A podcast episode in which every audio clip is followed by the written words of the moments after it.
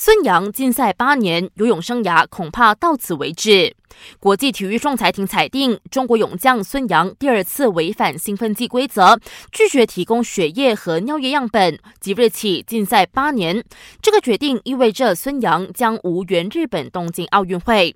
不过，这一次的裁决结果并不是最终定案，孙杨还可以上诉到瑞士联邦法院。孙杨坚持错在于反兴奋剂机构的官员，他要上诉还自己清白。英超第二十八轮大爆冷，积分榜排名第三的莱斯特城意外零比一输给垫底的诺维奇，连续四轮补胜。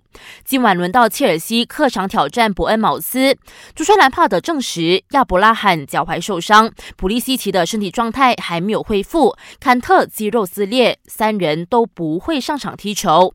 要看比赛，晚上十一点锁定 Astro 频道八三三的赛事直播。有报道说，坎特的伤其实已经好得七七八八，预计一个星期后就能复出，出战三月八号对埃弗顿的英超联赛。